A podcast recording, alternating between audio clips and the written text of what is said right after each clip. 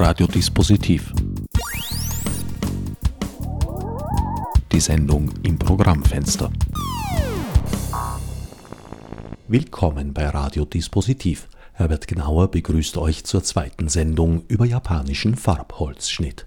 Abermals sind wir im Studio des Meisters Michael Erlebach zu Gast, dessen Adlatus Peter Gilium diesmal zunehmend zur Sache kommen und uns unter anderem über die Herstellung der Drucke unterrichten wird. Apropos Unterrichten. Die beiden Sendungen verfolgen ein ausgeklügeltes didaktisches Konzept. Wer sich also über scheinbar zusammenhanglose Anspielungen auf Pizza wundern sollte, kann in der vorwöchigen ersten Folge erfahren, was es damit auf sich hat. Gut, aber jetzt noch einmal auf den, auf den Farbholzschnitt zurückkommen. Also das wird gesagt, das waren also jetzt die Kurtisanen, das war das Theater und das Schauspiel. Und dann kam noch dazu, es kamen dann natürlich schon andere, andere Sachen noch dazu, das war jetzt plötzlich das Bürger, man entdeckte das bürgerliche Leben. Also was macht der Handwerker, was macht der Kaufmann, das wurde zum Beispiel auch geschildert. Daraus ist ja dann der Begriff entstanden des Ukiyo-e, also die Bilder der fließenden Welt. Also das ist ja quasi alles einmal vergänglich, da spielt natürlich also dann sehr viel der Buddhismus mit, aber es ist ja schön, dass man es momentan einmal hat. Und dann kam dazu, eben, wie schon gesagt, reiselustiges Völkchen. Früher, wie das Land nicht abgeschottet war, konnte man eigentlich nicht so wirklich woanders hinfahren. Ist halt eine Insel, das muss man ja immer im Hinterstübchen haben. Und dann natürlich, wie sie schon eher hätten können, wo natürlich diverse Entwicklungen waren, dann durften sie nicht. Und dann darf man ja nicht vergessen, dass durch die Abschottung, und die war ja rigoros, das hat ja auch fast keine, also bestenfalls Handelsverbindungen gegeben, eben noch mit äh, China. Das bisschen, was die Holländer, die kommen sind. Und es durften und wurden auch keine hochseetauglichen Schiffe gebaut und lauter so Sachen. Das war fix vorgeschrieben, eine bestimmte Größe, wo du nicht weiterfahren hast können. Und damit aus. So, und natürlich in der Situation ist man im Land gereist weil diese Reisen ja doch relativ, relativ teuer waren, weil man, es gab ja keine Eisenbahn, kein Auto, nichts. Und vor allem ist man dann natürlich meistens in irgendeinem Tempel oder so, irgendwas hat man eine Wallfahrt oder was gemacht. Und es war jetzt so, dadurch, dass ja in, sagen wir, die Urzelle der japanischen Gesellschaft ist die Dorfgemeinde. Dorfgemeinden und dann viele Dorfgemeinden ist eine Stadt und, und, und, und. Aber die Urzelle ist die Dorfgemeinde. Und jetzt war es aber dann so, dass jetzt zum Beispiel sagen wir, einer hat gesagt, weil die wollten natürlich wissen, wie schaut es in der großen, weiten Welt aus.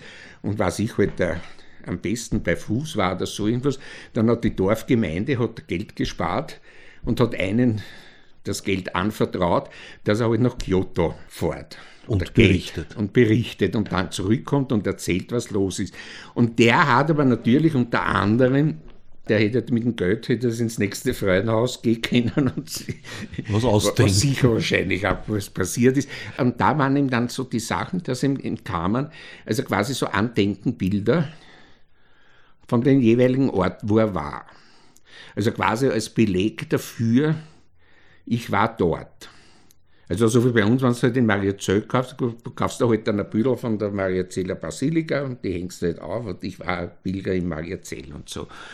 Und der Farbholzschnitt hat natürlich durch diese enorme Nachfrage und durch das gute Geschäft und durch die wunderbare handwerkliche Können eine technische Entwicklung gemacht, also die sagenhaft ist. Also die Hochblüte war dann ungefähr so um 1800, 1820, also die sowas von grandios sind.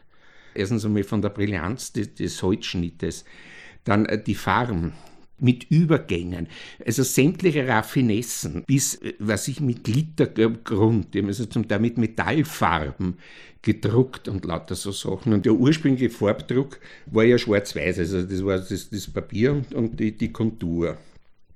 Dann hat man angefangen, weil das auch ein bisschen fad war, sind es zum Teil handkoloriert worden. Also nach dem Druck nach das dem Blatt Druck. bemalt. Ja, aber ganz einfach. Und dann, dann waren die ersten Farbdrucke. Das waren meistens am Anfang einmal nur zwei Farben. Also meistens so, so grün und rot. Da wurde es schon auf der Druckplatte gemischt. Das ist auf der Druckplatte. Oder waren es zwei Druckvorgänge? Das waren drei. Das war drei. Es, es, gab, also, es gibt immer, du musst dir vorstellen, es gibt also pro Farbe eine eigene Platte. Das heißt natürlich, früher waren die Konturen zum Beispiel, die waren also ganz einfach schwarz. Und natürlich im Laufe der Zeit, wo halt dann also vorhin bei Gesichtern und so weiter oder auch bei Farben, da ist man dann mit Grautöne, dass das viel feiner, diffiziler wurde. Und es gab ja dann, also in der Hochzeit, hat es also Druck gegeben, wo also ich 15, 17 verschiedene Platten. Und jeder Farbton ist eine Platte. Und die Gefahr eines Fehldrucks bei jeder einzelnen Platte sehr hoch. Naja, nein, das glaube ich nicht. Weil das ist, erstens einmal waren die als Handwerker viel zu gut. Und ich meine, es gibt natürlich schon, also wir dann durch, durch das europäische Interesse, hat sich natürlich auch dann das japanische Interesse und das, das sind halt einmal die Könner, also, oder die Kenner, ob sie es vor 200 Jahren abgelehnt haben oder nicht, das ist wurscht, also heute sind sie auf jeden Fall. Und da hat man dann natürlich schon äh, äh auch äh, zum Beispiel festgestellt, also wo man ja heute Abend zum Teil mit wissenschaftlichen Methoden oder ganz einfach mit einem guten Auge auch feststellen kann, welche Auflagen das sind, weil natürlich, also es, es gibt ja Sachen, die ganz einfach Hits waren und die immer wieder aufgelegt wurden, die zum Teil auch nachgeschnitten wurden. Und es ist ja zum Beispiel hochinteressant, wo zum Beispiel, wo es ja immer der Beweis ist bei einem Bild, wenn so viel, so viel Nachdrucke gegeben hat, dass es ein Erfolg war, weil sonst hätten wir es ja nicht gemacht. Und es gibt ja dann sogar auch welche, wo, wo zum Beispiel sagen wir, die Farben geändert wurden. Also wo du ein Motiv hast, weil es war im Grunde genommen, war es normalerweise war es so, der Künstler, der Entwerfer, der Maler hat die Zeichnung gemacht auf einem halbtransparenten Papier und das wird mit der Vorderseite auf eine Holzplatten geklebt. Weil er muss ja natürlich verkehrt sein, weil beim Drucken kommt ja dann wieder die andere Seite. Die Zeichnung klebt mit dem Gesicht am Holz. Aber es ist das Papier so transparent, dass ich die verkehrte Zeichnung sehe. Das heißt, der Holzschneider hat das jetzt nachgeschnitten, hat jetzt quasi einmal das Liniengerüst. Von diesem Liniengerüst wurde einmal ein Druck gemacht, der eben nur schwarz-weiß ist. Und dann hat jetzt der Maler, hat den jetzt koloriert. Und aus diesem heraus sind dann, wurde, also was ich jetzt zum Beispiel, das ist gelb, das die Partie ist gelb und der Obi ist gelb und die, das, was ich, der Fächer ist gelb. Und dann wurde eine extra Platte geschnitten, wo eben nur der Gürtel, der Fächer und das Feld ist, sonst wird alles andere weggeschnitten. Und das ist die Platte für gelb. Und so geht es für jeden Farbton. Und die kann man untereinander dann äh, äh, natürlich koppeln auch, also dass, dass man, dass man es kommt dann, ob man deckende Farben nimmt, ob man Lasur, Lasurfarbe nimmt und so weiter. Und also die haben da eine technische Raffinesse entwickelt, also die phänomenal ist. Wie hoch waren die Auflagen? Naja, es waren si sicher nicht mehr als ein paar tausend Wen.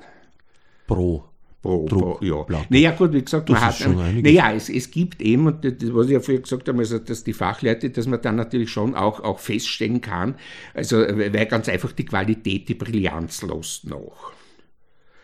Weil das ist ja alles händisch gemacht, weil, obwohl aber nie mit einer Presse. Das ist immer mit der Hand. Es gab keine Druckerpresse wie bei uns. Bei YouTube gibt es gute Filmchen. Da gibt es wirklich gute Filmchen bei der Herstellung eines Farbholzschnittes und so weiter. Kann ich nur jedem wärmstens empfehlen. Brauche nicht für reden. YouTube, die neue Volksbibliothek. Bei uns wurden ja dann ganz andere Drucktechniken entwickelt, eben um höhere Auflagen zu ermöglichen, ja, nicht ihre äh, Radierung. Das hat, man, das hat man ja zum Teil in Japan ja auch ein bisschen probiert. Ähm, man hat, ja, natürlich, es kam dann der, vor allem, ich meine, man wusste vorher schon einiges, weil es ist natürlich schon durch die Holländer und so weiter, es, es, es sind ja auch Bücher, es sind ja ausländische Bücher ins Land gekommen. Natürlich, du weißt, überall, wo was verboten ist, gibt es die Möglichkeit also des Umgehens. Und zum Beispiel, man hat ja auch probiert, also wie, wie, wie, wie dann quasi der europäische äh, Buchdruck, also mit Lettern, also Gutenberg entstanden Der ist. war die bewegliche Letter. Die bewegliche Letter. Also gut, die bewegliche Letter. Und das hat man ja zum Beispiel auch probiert. Aber man ist natürlich dann draufgekommen, dass das bringt nicht wirklich was. Und vor allem, man darf ja nicht vergessen, dass die Schrift. Naja, so ein Kupferstich oder Stahlstich, das, das hat schon dann, ganz unterschiedliche Wirkung. Ja, aber du musst jetzt das ästhetische Empfinden mitdenken. Und das ist zum Beispiel, das ist also vor allem früher, ich, ich rede jetzt natürlich immer nur von alten Zeiten, äh, war zum Beispiel sagen wir, die Schrift, vor allem jetzt, also äh, bei, bei jetzt vor, ich rede jetzt nicht von Verträgen oder so irgendwas, aber die Schrift war nicht nur reine äh, Information, ich gebe jetzt eine Information weiter, sondern die Schrift war auch ein ästhetischer Anblick. Und so sind ja oft auch bei älteren Bildern, auch, also auch in Schriftrollen oder, oder eben auch zum Teil bei, bei Farbholzschnitten, vor allem in Gedichte. Also die Japaner waren immer, waren immer ganz närrisch, also noch, noch Poesiegedichte, haben ja die berühmten Haikus, das sind dann so Entwicklungen und so weiter. Und das geht, geht also viel länger und welche Silben und wie, wann. Also das hast du schon im, im 7., 8. Jahrhundert äh, gab es das schon, natürlich von China übernommen. Und das ist ja dann meistens, hat dann eigentlich ja immer japanisch geschrieben, also in, in der meistens also ein Hiragana, weil es Katakana war ja dann e-, eher die, die für für, für den Buddhismus reservierte Schrift, während das Hiragana die sogenannte Frauenschrift, weil ihm die Frauen zwar alle schreiben konnten, aber meistens die Kanjis nicht. Und das ist auch die weichere und rundere, elegantere Schrift. Und dass da zum Beispiel, wenn man jetzt so ein Gedicht schreibt, geht es natürlich ums Gedicht. Aber es geht gleichzeitig, und wieder auf die Pinselschrift, es geht auch um die optische Form.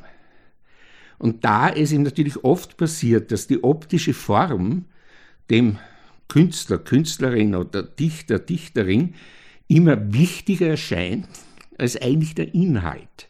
Und dadurch gibt es dann natürlich Sachen, also du hast also in der, in der großen Literatur Sachen, die, die bis heute zum Beispiel, also die besten Fachkräfte nicht übersetzen können, weil, weil sie genau, sie wissen, dass zum Beispiel, sagen wir jetzt, dieses Schriftzeichen, dieses Kanji, ergibt überhaupt keinen Sinn an der Stelle.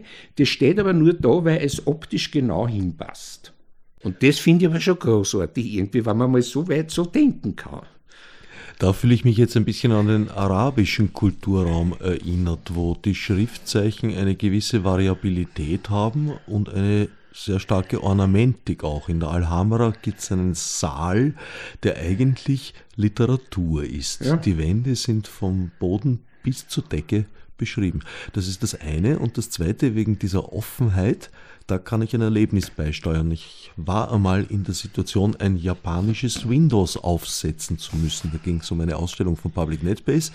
Synworld, da ging es um Spiele und in diesem Fall um ein Spiel, das nur unter einem japanischen Windows 95 lief.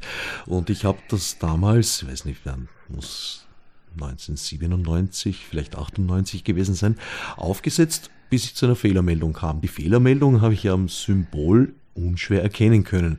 Allerdings konnte ich nicht lesen, in welchem Bereich überhaupt ein ja. Fehler vorlag. Und dann haben wir eine japanische Studentin gehabt, die ein fast akzentfreies Deutsch gesprochen hat, die muttersprachlich japanisch aufgewachsen ist und die haben wir gebeten, dass sie mir das übersetzen soll.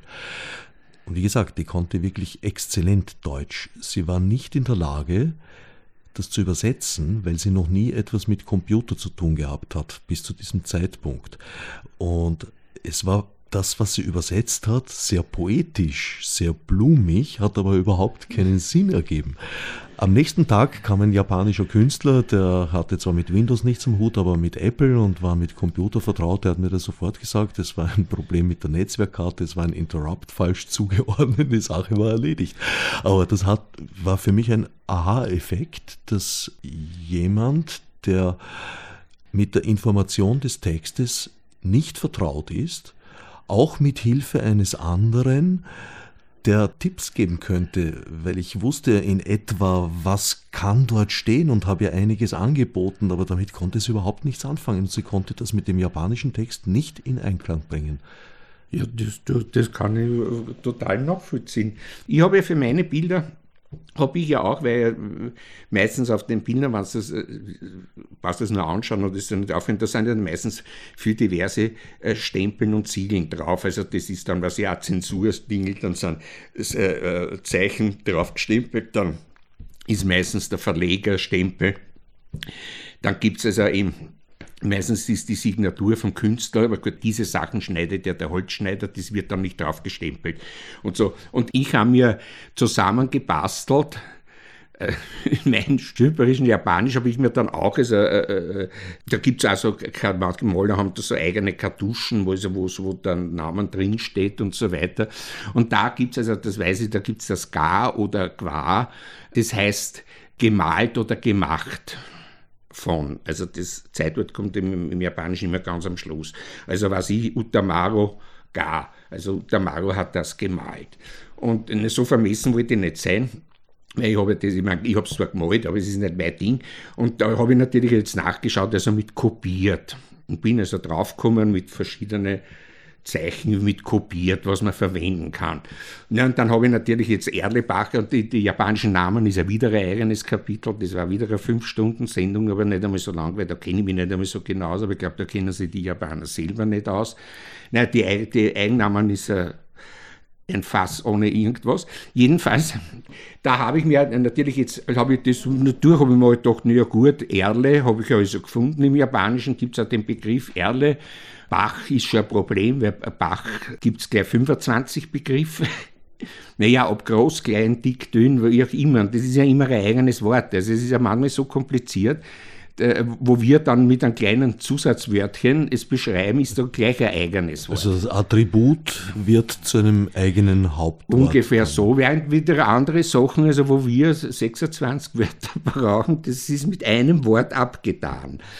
Gut, jedenfalls, ich habe mir halt einen Erlebach zusammengegliedert und gesagt, das ist ja immer für den europäischen Markt. Wer weiß, vielleicht wird das die dritte Pizzawelle. das glaube ich nicht.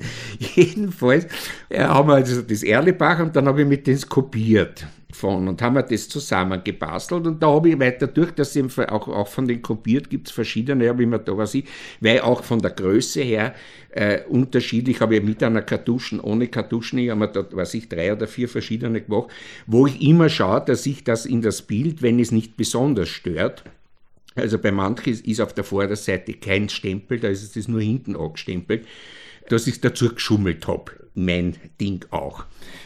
Und okay, er, ich habe ihm dann irgendwie die Stempel, das Zeichen und er gesagt, also gut, das Erlebach, das, wenn man es weiß, kann man es lesen. Darum sind ja in Japan Visitenkarten so wahnsinnig wichtig. Ohne Visitenkarten, wenn du nur Namen sagst, kann sich kein Mensch was darunter vorstellen. Er muss sehen, wie das geschrieben ist. Und der hat mich aufmerksam gemacht. Ich habe, wie gesagt, was ich glaube, zwei oder glaube drei sogar verschiedene von kopiert. Da hat er auch gesagt, das, so wie das da steht, ist vollkommen richtig. Das ist auch, es heißt auch kopiert.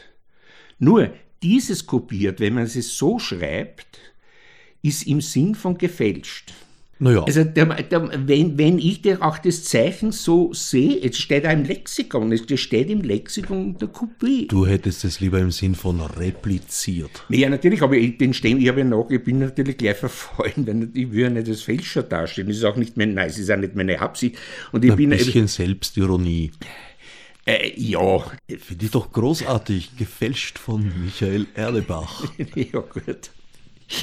Ja, also na gut, das, aber es ist jedenfalls, ich finde, ich finde es faszinierend. Und wenn ich, wenn ich also, wenn, wenn ich äh, äh, jünger wäre oder, oder, also, ich meine, ich würde das also sofort wirklich ernsthaft studieren.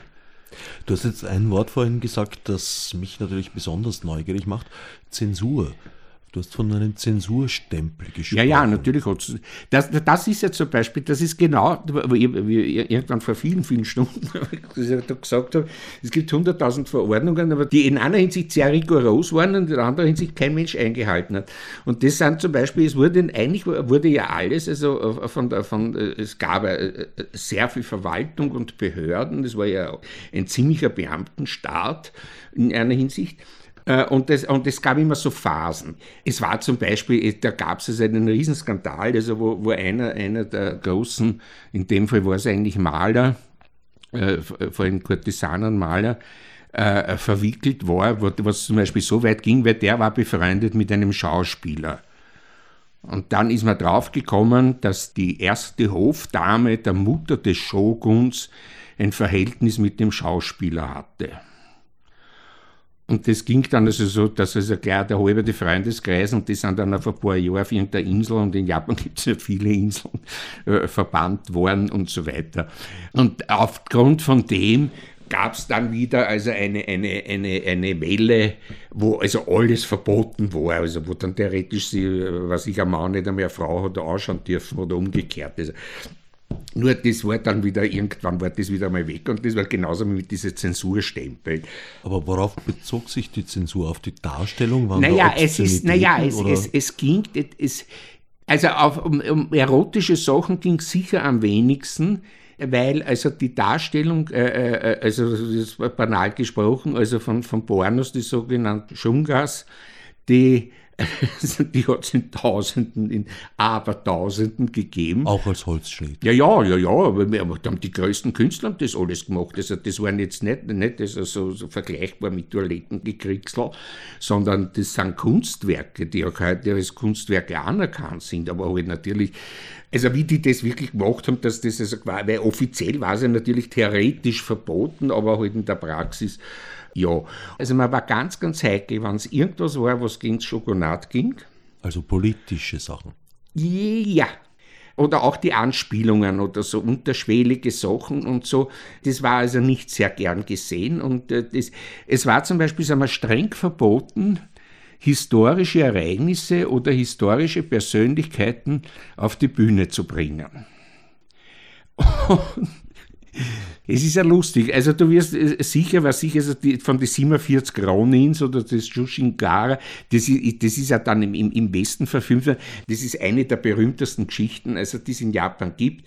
Das beruht auf ein historisches Ereignis, ungefähr so um 1700 war das, wo ein Samurai am Hof des Shoguns, weil es war so, weil ich gesagt habe, Tokio mit der Millionenstadt. Und Tokio war, in, war deswegen auch eine Millionenstadt, also damals Edo, weil es gab für die Fürsten eine zwei-, dreijährige Aufenthaltspflicht in Edo am Hof des Shoguns mit Hofstaat.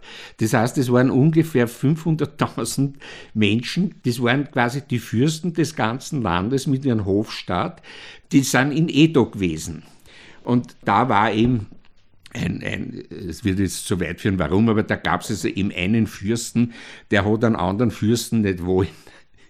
Die waren sich halt irgendwie nicht so Ding. Und der hat am, am Hof des Shoguns, hat der den anderen Fürsten so gereizt, dass der sein Schwert zog. Und das war es, weil das war natürlich strengstens verboten am Hof des Shoguns mit einem entblößten Schwert. Das gab es nicht. Das heißt, also er wurde nicht hingerichtet, er hatte die Ehre, sich selbst zu entleiben. Naja, das war, das war also da in, in der Ding, gesellschaftlich war das akzeptiert und das war ganz einfach auch so.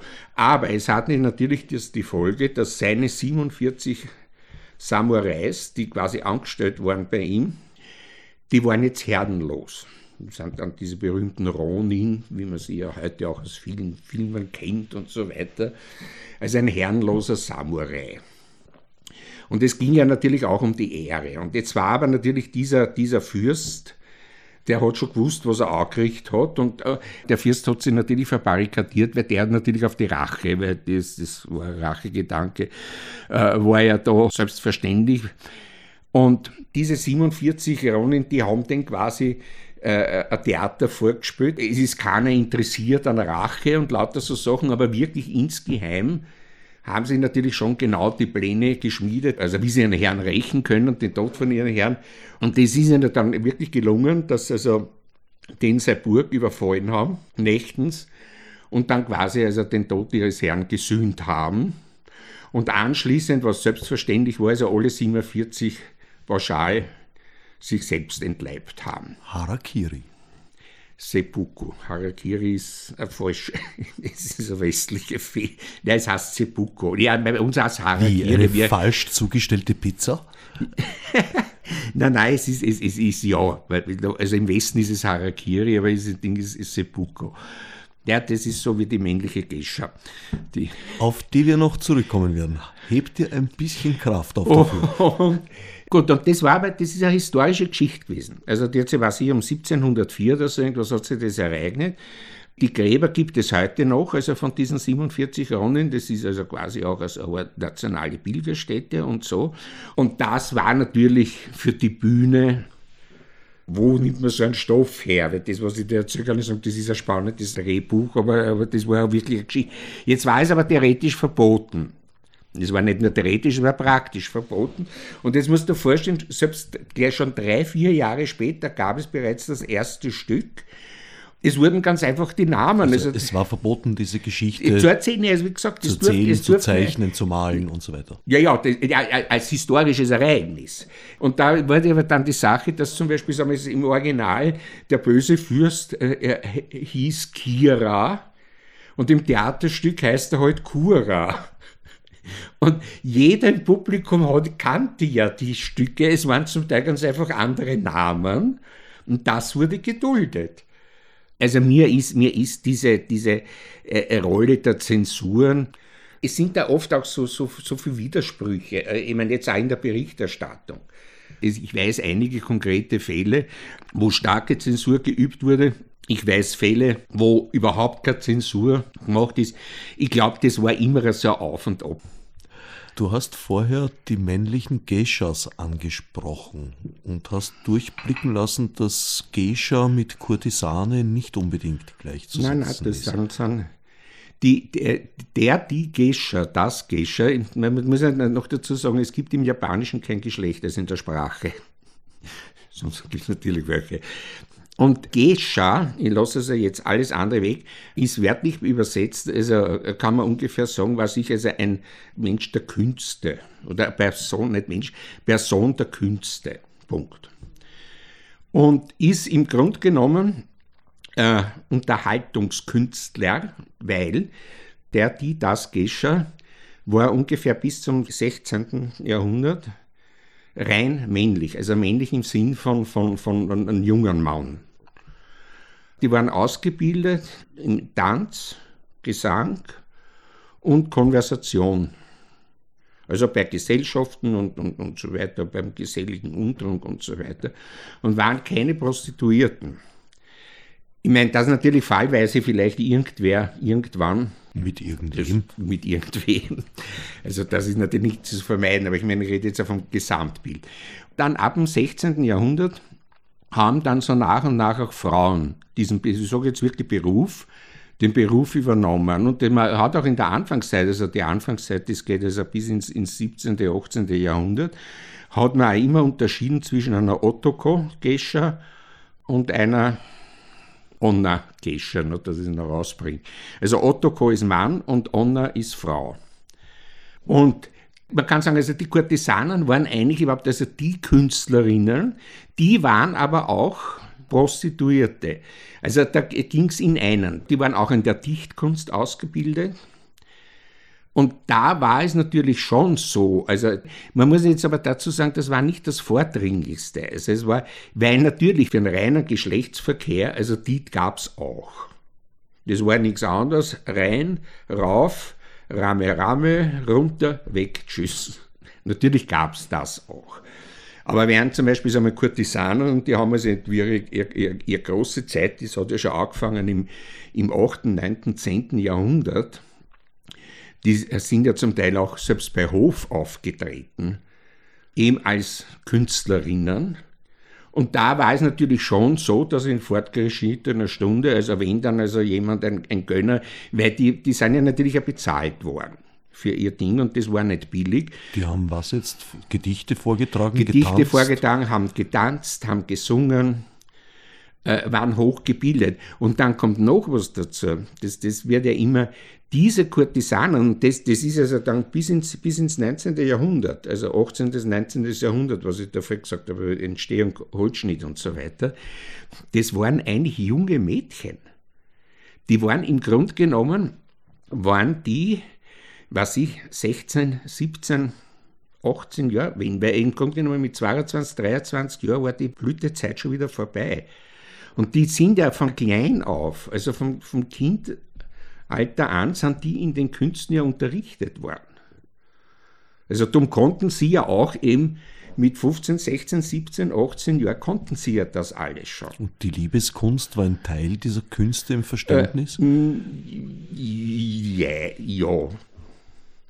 Aber, aber es, es, wie gesagt, das war nicht das Wesentliche. Es war auch nicht die Grundvoraussetzung, wenn man sich, wenn man jetzt eine Kurtisane eingeladen hat, war das nicht im Hintergedanken, dass ich, ins, ich will mit der ins Bett gehe. Konnte passieren, aber. Es konnte passieren, aber es musste, musste nicht. Das war nicht, das war nicht das, das Wesentliche. Also, und das war also zum Unterschied eben von, der, von einer reinen Dirne, aber die ist. Äh, ja, ne, weil das war natürlich, es, kann, es konnte dann passieren, dass natürlich, äh, jetzt hat es natürlich Kurtisanen gegeben und es gab ja ganz berühmte, also wie gesagt, die waren ja, äh, ich meine, vielleicht kann man die ein bisschen vergleichen, es gab ja wie im alten Rom die Hetären und so weiter und es gab ja dann auch in der Renaissance, gab es ja berühmte Kurtisanen, es gab dann im 19. Jahrhundert, wenn du Paris schaust und so weiter. Auch im 18. Also, ja, und es gab natürlich auch, auch, auch da also sehr clevere, die gescheit waren und die sich auch so genug auf die Seite gelegt haben und, und, und.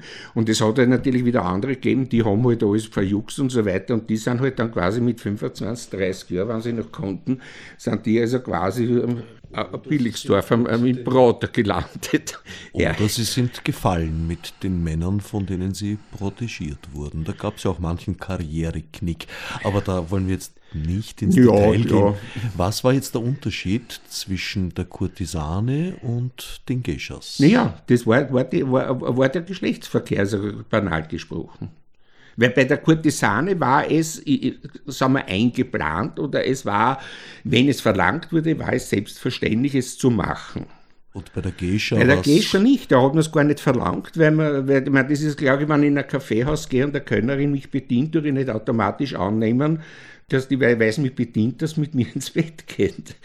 Also, und es ist aber natürlich dann, es ist halt alles so durcheinander gebracht worden, dass das dann wie eben 1850, also 52, sagen wir jetzt 1860, äh, da, da, waren also schon ziemlich viele Kontakte mit Japan da, vor allem da waren es ja primär die Amerikaner mit den Handelsbeziehungen und so weiter, die sich ja alle nicht auskannten erstens haben sie fast nichts verstanden, dann haben sie das überhaupt nicht kapiert. Das war eine komplett fremde Welt, es gab keine Vergleichsmöglichkeiten. Und da sind so viele Irrtümer entstanden, zum Teil bis heute. Das ist eben zum Beispiel die, die Figur der Gescha. Also das ist eine... Äh, Mystifikation. Nein, ich meine, sie hat sich sicher zum, ich meine, erstens mal, heute gibt es eine, aber es ist ja zum Beispiel, es stimmt schon gar, es stimmt schon auf keinen Fall, dass zum Beispiel, ich kenne also da unter anderem auch auf, auf YouTube wieder mal, auch so Filmchen, dass ich mir, dass ich mir zum Beispiel, sagen wir, die Maiko wird also quasi die, die Schülerin, die Junggescher genannt, was, was also ursprünglich überhaupt nicht stimmt, weil die Gescher war ganz einfach, war die Bezeichnung in, in, in Tokio und die Maiko war die Bezeichnung in Osaka, aber für die gleiche Tätigkeit.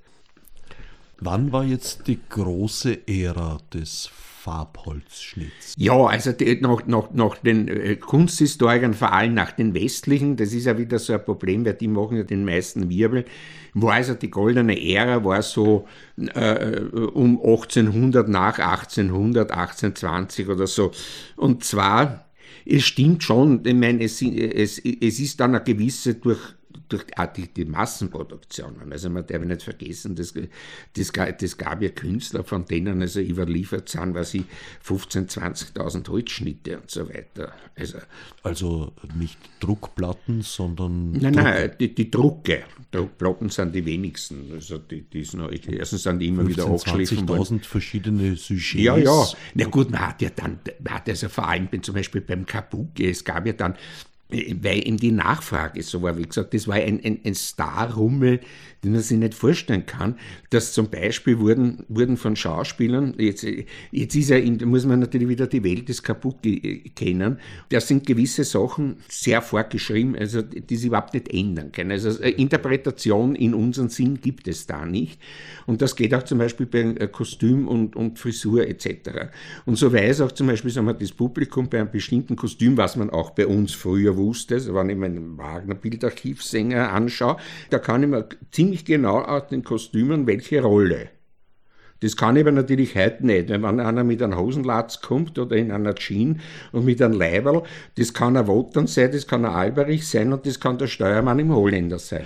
Die Formensprache hat sich geändert. Naja, das ist aber, ob es zum Guten, das ist ein anderes Kapitel. Aber jedenfalls, und da ist es so, dass natürlich da oft zum Beispiel Sachen sind, dass man jetzt äh, äh, ein Rollenbild, und es, es, es gab ja auch da also berühmte Rollen. Es gibt auch welche, die es heute auch noch, also so was ich wie, genauso wie im Opernrepertoire, im Schauspielrepertoire, also was ein Hamlet oder, oder Isolde oder so irgendwas, das wird, wie auch immer, äh, gibt es auch da Rollen, dass man da zum Beispiel, sagen wir, jetzt war ein Schauspieler, äh, war nicht mehr up to date oder so irgendwas und jetzt hat man ganz einfach, jetzt was ich das Kostümbild genommen und hat einen anderen Kopf reingeschnitten und ein anderes Gesicht und so. Das ist also wirklich alles vermarktet worden. Oder nicht alles, es ist vieles vermarktet worden, zeigt aber auch von einer gewissen Flexibilität. Und natürlich durch die Masse kann man dann sagen, es ist eine gewisse Erstarrung geworden. Und es kam dann natürlich eines dazu, da muss ich sagen, also bin ich mit den, West ich rede jetzt primär von den westlichen Kunsthistorikern, äh, die Japaner sehen das alles ein bisschen anders, aber die werden ja nicht gefragt, weil die wissen das ja nicht äh, war natürlich schon die Einführung, und das hat schon, also das war auch schon vor der Eröffnung von Japan, weil das auch durch die Holländer und so weiter kommen, mit der Anilin-Form. Und es hat natürlich die gewisse Feinheiten der Farbgebung ist mit, durch die Anilinform eigentlich verloren gegangen. Also die sind eher schon ein bisschen sehr schreiend gewesen. Und man hat natürlich was auch wieder verständlich ist, weil es auch neu war, hat man damit natürlich auch viel mehr dumm experimentiert. Und natürlich, wenn man nur, was ich, die dezentere Rottöne gewohnt war, jahrhundertelang, und plötzlich hat man ein knalliges Signal Rot, hat man das natürlich, wie ein Kind, wenn es was Neues zum Spielen hat, hat man das natürlich auch eingesetzt. Und da ist natürlich zum Teil manches zu viel des Guten gemacht worden. Und es ist sicher dann, also in der Mitte vom 19. Jahrhundert, ich meine, lässt schon sehr nach. Es gibt auch dann natürlich im 20. Jahrhundert, es gab natürlich Ausnahmeerscheinungen. Aber diese, diese wirkliche Raffinesse und ich meine, man hat das handwerklich, hat man, also das Technische hat man ja gehabt, aber es war die große Zeit, kann man sagen, also nach meinem Gefühl, war ungefähr so von 1760, 70 bis 1820, 1830. Und da gab es noch großen Unterschied zwischen Edo und Osaka, weil Osaka war ja immer das Handelszentrum und Edo ist ja eigentlich nur so groß geworden, das war ja eigentlich ein Fischerdorf und das ist ja nur durch Shogunat so groß geworden. Zwischen Kyoto und Edo sind ungefähr 500, 600 Kilometer und die wollten recht weit weg vom Kaiserhof aus sein.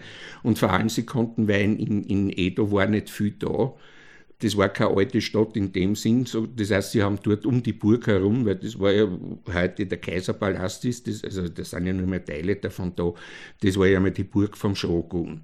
Und das war die politische Macht, ist in Edo gesessen, aber Osaka war die wirtschaftliche Macht, weil das ja auch am, am Inlandmeer liegt, also mit dem Zugang zum Ding. Und Osaka war auch die ältere Stadt, das war also schon als, als, als Handelsstadt. Und da hat es immer einen Konkurrenzkampf gegeben zwischen Edo und Osaka. Und genauso war, war zum Beispiel eben, gab es auch eine, eine Phase, die war etwas kürzer, nicht so lang wie, also in Tokio war natürlich Edo war also da schon, schon dominant. Aber die haben ganz, ganz tolle Farbholzschnitte gemacht. Eine relativ kurze Zeit nur äh, die stilistisch auch sehr sich also von, von Edo absetzen. Und angeblich, also soweit ich weiß, waren dort die besten Holzschneider. Und das war dann so, dass die Künstler haben, haben in, in, in Edo haben, haben in Osaka schneiden lassen. Ja, ja, weil das war ja schon so seit der Heian-Zeit, also was ist seit 800, 900, war ja, war ja in Japan auch immer wichtig, dass, äh, die, die, die Handelswege. Und das war genauso, und da gibt es ja den, den berühmten Hokkaido, die Verbindung zwischen Tokio gibt es ja heute noch, also heute ist größtenteils Bahn natürlich, also zwischen äh, Edo, Tokio, Osaka und Kyoto, weil Osaka und Kyoto ist ja relativ nah zusammen. Und die Straßen war also ganz, ganz wichtig. Also, und da waren auch die Verbindungen sehr gut. Das war ausgestattet mit, was ich, 56 Poststationen und das konnte man relativ gut erreichen. Und darum war diese Arbeitsaufteilung der Holzschneider möglich. Deine Repliken der farbigen Holzschnitte malst du mit Acryl auf Molino. Ist ja. Molino eine Erinnerung an deinen ursprünglich erlernten Beruf als nee, Ja, da müssen die eigentlich Leinen nehmen, weil in, in, der, in, der, in der klassischen Theater, also in der Staatsoper, natürlich ist ein Molino auch verwendet worden, aber es ist eher auf Leinen. Nein, nein, das ist nur ganz einfach, weil es, weil es das Leinen hat mir zu viel Struktur. Und der Molino ist, erstens einmal ist er billig, Nein, der Molino hat, hat natürlich, weil nachdem er grundiert ist und wenn er geschliffen wird, da habe ich ein bisschen das Papiermäßige. Das ist eigentlich der Hauptgrund, warum ich das mache. Und ich ziehe ihn ja auch, ich ziehe ihn ja auf, auf dünne Holzplatten auf. Also es ist ja nicht der, der, das Nocker, der nockerte Stoff, also, sondern ist auf einer, weil, weil ich, der Idealfall, ich versuche natürlich, es geht natürlich in der Praxis, es kommt auch darauf an, welche Vorlagen ich habe, das darf ich nicht vergessen, ich arbeite ja nie nach Originalen, ist, dass ich versuche, nicht ins Malerische zu kommen, sondern eben mit der Technik des Druckes. Weißt du, was ich meine? Weil in der reinen Malerei kann ich, kann ich wahnsinnig viel verschummeln. Ja, und wenn irgendwas ist und da mache ich ein bisschen einen Übergang. Und weil es gibt ja zum Beispiel in, in, der, in der klassischen japanischen Malerei, wie auch in der chinesischen, äh, äh gibt es ja keinen kein, Schatten. Es gibt kein Licht und kein Schatten. Und das ist ja sehr, natürlich, weil, weil allein schon vom, vom, vom Technischen her, es ist sehr flächig. Und du hast aber wichtig ist eben die Linie. Also du hast zum Beispiel, sagen wir jetzt eben, eben bei, jetzt bei den Kurtisanen, wo ja immer, immer das Wesentlichste war, die Linie der im Sinn von Kontur? Der, ja, nein, beim Kimono. Und jetzt habe ich, und wie zum Beispiel wir, eine Linie gezogen ist, das hast du jetzt in der westlichen Malerei, hast du dort eine gemalte Falte mit Licht und Schatten und, und, und. Und da hast, weil das ja reduziert ist, nur auf die Linie, und das ist ja nicht immer eine gleichförmige Linie. Also wo ja die Linie zum Teil anschwillt und bei den bei die Rundungen, wenn sie unten am Boden der Stoff sich bauscht, ist die Linie dichter. Während wenn sie bei der Schulter oben liegt, ist sie wieder dünner. Diese Raffinessen sind dann ganz einfach alle später kommen, weil man es ganz einfach besser schneiden konnte und man konnte den, den Duktus vom, vom Pinsel, konnte man besser rausarbeiten. Also man hat ja zum Beispiel, man, man ging ja dann so weit, ich meine, das wirst du ja vielleicht kennen, aber da ist es in der, in der, in der klassischen Malerei, gab es ja auch dann also diese ganz groben, also nur Dusche-Malereien. Und es hat Holzschneider gegeben und Drucker gegeben, den Drucker darf man ja nicht vergessen. Die haben wirklich, die haben Holzschnitte zusammengebracht mit der Holzschnitttechnik, die ausschauen wie eine Duschemalerei. Also mit allen diesen Nuancen, was ja, was ja das Faszinierende ist, ja der, bei der Duschenmalerei, ist ja die, diese Abstufungen, wie eben mit der Pinsel geführt wird, wie viel Wasser, also nicht Wasser, wie die Farbe drin ist, etc. und so. Und die haben das mit einem Holzschnitt mit zusammengebracht. Wobei Duschemalerei ja, glaube ich, auch eine große Rolle spielt in der japanischen Kunst. Auch. Sicher, das ist, also erstens einmal gibt es natürlich die Duschemalerei, das ist alles von China übernommen. Und es gab ja auch, man darf das nie sagen, das kann man auch nicht verschweigen, es gab natürlich auch immer Tänze in Japan, also vor allem eben beim Shogunat zeitweise, äh, wo das Chinesische auch wieder äh, zwischendurch, also nachdem eben gesagt, die diplomatischen Beziehungen mit, mit China sind ja schon um, um ich, 800, 900 abgebrochen worden, aber dann später so ungefähr, weiß ich, 15, 16, 17. Jahrhundert, da gab es dann so einen Neokonfuzianismus und so weiter, wo man nicht direkt, äh, aber wo man sich wieder auf die, auf die alte Kunst zurück.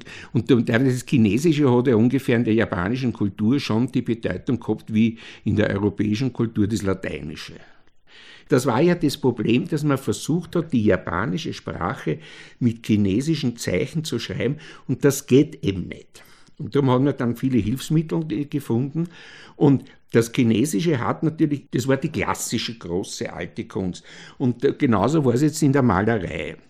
Also beim Farbholzschnitt nicht, aber in der Malerei war es jetzt so, dass natürlich die, die Duschemalerei, Das ist eben dann durch den Zen-Buddhismus, wo, wo ja auch, der, der, der Zen-Buddhismus kommt ja aus China. Es ist ja dann auch so ein Missverständnis, dass man immer glaubt, also wenn man sagt, der Zen-Buddhismus ist der, der japanische Buddhismus, weil er bei uns der bekannteste ist. Äh, aber natürlich, das, das war ein, ein urchinesischer Buddhismus, der in China gelernt wurde und nach Japan. Nur, dass es ihn jetzt in China nicht mehr gibt. Das ist natürlich wieder das Faszinierende, dass Japan, weil von Japan geht ja nichts weiter, da ist nur mehr Meer. Pizza exportiert, Artikel ausgegangen, nicht mehr vorrätig. Ja, ja, ungefähr so. Um wieder zum Running ja, ja. Gag, dem Druck zurückzukommen. Am Anfang des japanischen Farbholzdruckes steht ein Bild, das allerdings nicht als Bild gemalt wird, sondern schon als Vorlage für die Holzschneider. Dann steht der Druck als das ursprüngliche Ziel des Schaffensprozesses. Dann kommst du daher und führst es wieder zurück in ein Bild. Allerdings unter Berücksichtigung der Beschränkungen des Drucks. Ja.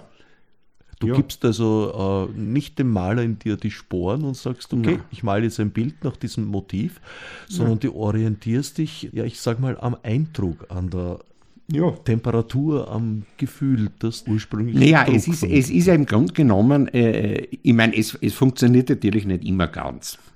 Und natürlich muss ich da auch schummeln, weil äh, äh, erstens einmal, darf man ja nicht vergessen, sind ja auch die Vorlagen, das ist Papier, das sind also meistens, also abgesehen jetzt dann von den späteren Phasen mit Anilinform, das sind organische Formen, die zum Teil im Laufe der Zeit vergilben. Äh, manche Sachen, die sind auch beschädigt. Also es ist ja nicht immer jetzt so sonnenklar. Es ist also natürlich, die Vorlagen, die ich habe, ist ja nicht meistens ist ein nagelneuer Druck. Nur in der Zwischenzeit habe ich natürlich also so viel Kenntnis, dass ich weiß, wie könnte es ungefähr ausschauen. Und nach dem richte ich mich natürlich auch nach mein Gefühl. Also ich tue ja nicht sklavisch kopieren. Aber ich bemühe mich natürlich größtenteils, wie gesagt, also das Bild auch so aufzubauen, wie wenn es ein Druck wäre. Und was mir so fasziniert, also ich wollte ja ausprobieren, weil ich bin von der Qualität dieser Druck also, also restlos äh, begeistert und, und eigentlich auch überzeugt. Aber ich wollte natürlich ausprobieren, ob jetzt die Qualität so gut ist, dass es durch diese vier- bis sechsfache Vergrößerung aushält, ohne zu verlieren.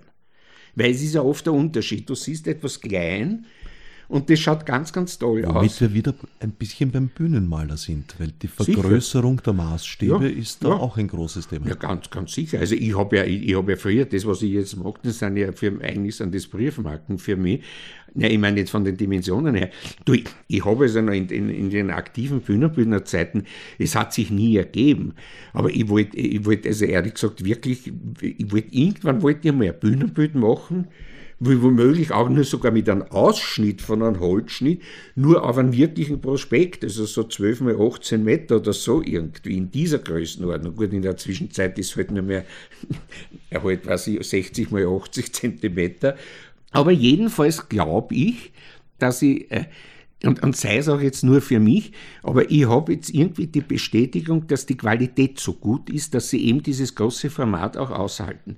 Und ich habe, der, der, der beste Beweis ist, dass ich ja, ich, ich habe ja, glaube ich, irgendwann einmal darüber gesprochen, dass ich in meinem japanischen Bekanntenkreis, dass ja zum Beispiel schon passiert ist, dass ich mein neuestes Bild ganz stolz, also Foto vom Bild schicke, und dann als Antwort bekomme, ja, ja, das ist ja wunderschön, aber wann malst du das? Das heißt, sie hat gedacht... Ich glaube, das, ist, das ist jetzt der Holzschnitt. Eine Reproduktion des Holzschnitts. Ja. Also das ist natürlich, ich meine, das in einer Hinsicht ärgert mich das, da kommt natürlich ein Gehanisches, aber bitte, das ist ja das Bild. Das aber, muss man auch einkalkulieren. Die Digitalisierung verändert natürlich. Es löst vom Material eben ja, aber, aber, es, äh, äh, aber nein, es ist aber nur für mich jetzt wurscht, in welchem Format das hier. Ich habe, ich habe ja bei Bildern, äh, es ist jetzt, also, entspricht da jetzt nicht Eitelkeit, aber ich weiß, auch in Japan gibt es einen ungläubigen Thomas, nicht nur einen, wo also dann quasi am Anfang, also wie man mich noch nicht so kannte, weil irgendwann alles muss ja mal anfangen, wo er, wo er dann irgendwie kam und so ein quasi, ja, also, das hast du gewollt, Ja, also das ist ja quasi, kann ja genauso gut der Druck oder irgendwas sein, wo ich also dann wirklich also Fotos geschickt habe, entweder sei es aus dem Malprozess oder zum Beispiel so, was du jetzt dann anschauen kannst, so wie die Bilder dort stehen, wo man die Größenverhältnisse sieht. Wenn ich die vor einer Buchwand fotografiere, dann sehe ich, wie groß das ist. Weil natürlich, wenn ich jetzt am, am, am Bildschirm ein Bilder habe, ich kann natürlich dazu schreiben, das ist 96 mal 48, aber wenn ich aber natürlich das nehme einen Sessel hinstelle, dann weiß ich, wie groß das ist. Ich muss mich auch korrigieren, äh, nicht nur die Aufnahmen in digitalen Technologien verändern, sondern das war auch schon in analogen Zeiten so. Du hast vorher gesagt, du hast Molino als Material gewählt, weil es dem Papier am ähnlichsten sei, nachdem es ja. gehobelt und geschabt wurde. Warum malst du nicht gleich auf Papier? Weil ich das Papier nicht habe. Schau, ein wirklich, ein wirklich gutes Japan-Papier kriegt man bei uns. In der Qualität, wie es in Japan ist, kriegst du bei uns nicht wirklich. Internet kann man sich doch sicher schicken lassen. Nein, nicht sicher, du klar nicht. Du, ich, ich brauche nicht zum EPC, da geht, wo es ein Japan-Papier verkauft, jede Handlung. Nur das hat nicht die Qualität, die es dort ist. Weil, weil, weil. Direkt aus Japan anfordern. Das, ja, das, das müssen wir, die müssen wir dann theoretisch in, in, in, in einer klimatisierten Box schicken. Wir dürfen nicht vergessen, in, in Japan ist die Luftfeuchtigkeit bedeutend höher wie bei uns. Und dadurch hat, hat das Papier, ich meine, das ist ja, wie gesagt, das ist ja Papier, da gibt's, es gibt Papiersorten, wo du komplette Kleidung machen kannst. Wenn es die sogenannten Papierwände, wir tun ja das immer verwechseln. Wenn man, wenn man bei uns sich, man stellt sich immer vor, eine Bredlwand, eine Leistelwand mit einem Seidenpapier zugespannt, das ist ein Blödsinn. Das ist ein Papier, das ist reißfest, das ist stoßfest, bis zum Ge Ich meine, nicht jedes, es gibt ja, gibt ja hunderttausend verschiedene Papierarten und so weiter. Und genauso ist eben das zum Beispiel beim Schreiben und beim Malen. Nein, nein, da ist der Molino, das, das, ist, das bringt man Papier gar nicht. Also Papier hat in Japan eine grundsätzlich ganz andere Bedeutung als bei uns. Ja, hatte vor allem. Ich meine, heute ist es natürlich nicht mehr so, weil, weil es ganz einfach ja, durch die Kunststoffe und das alles, aber es war, war, in Japan war immer, also angefangen von den berühmten Schirmen, also die, die lackiert und geölt sind und so weiter, äh, äh hat Papier, erstens, weil, weil es ganz einfach so gut ist. Das ist ja, das ist ja. Wieso hat sich in Japan die Papiererzeugung so hoch entwickelt im Verhältnis zu Europa? Du, das hat ganz sicher erstens einmal mit der Schrift zu tun wenn du mit Dusche äh, auf was schreibst, da brauchst du ein anständiges Papier. Das hat sicher mit der Malerei zu tun, weil du darfst nicht vergessen, der Großteil von der Duschenmalerei ist alles auf Papier, das ist nicht auf Seide, das ist auf Papier. Und das Ursprüngliche ist ja da, was ich von einem bestimmten Maulbeerbaum, Rinde und so weiter. Ja, und dann durch die klimatischen Verhältnisse und dann wahrscheinlich, weil sie das Material haben, musste sich ein Dürer zum Beispiel vergleichsweise schlechteren Materialien mit Für seine Arbeit sicher nicht. Weil man das, aber es war ja nur das europäische Papier, ist, das hat sicher nie so die Qualität gehabt. Ich meine, ich, ich rede jetzt nicht von der Massenware. Meine, heute ist natürlich, äh, wenn du heute Japan hernimmst, ich meine, das, das weiß ich, 126 Millionen Einwohner und so weiter. Also ich meine, die Feinheiten, aber ich rede jetzt, wenn, wenn ich jetzt von den Farbholzschnitten, also zum Beispiel bei den großen Zeiten, und dann weiß ich eben um 1800 oder so irgendwie, also da war natürlich die, auch die Papierherstellung und so weiter. Und da gibt es also ja ganz, ganz fantastisch. Und die kannst aber nur diese Drucke zum Teil das kannst du nur mit so einem Papier machen, weil das hat eine eigene Saugkraft. Man hat es ja probiert.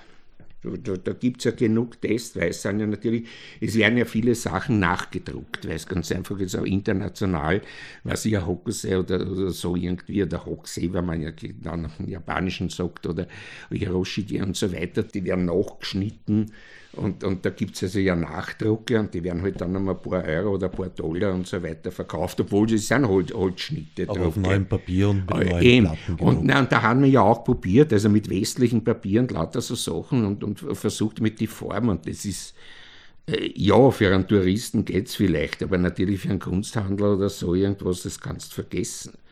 Damit sind wir der Sache schon ganz schön auf den Grund gegangen, im wahrsten Sinn der Grund deiner Bilder ist eben Molino.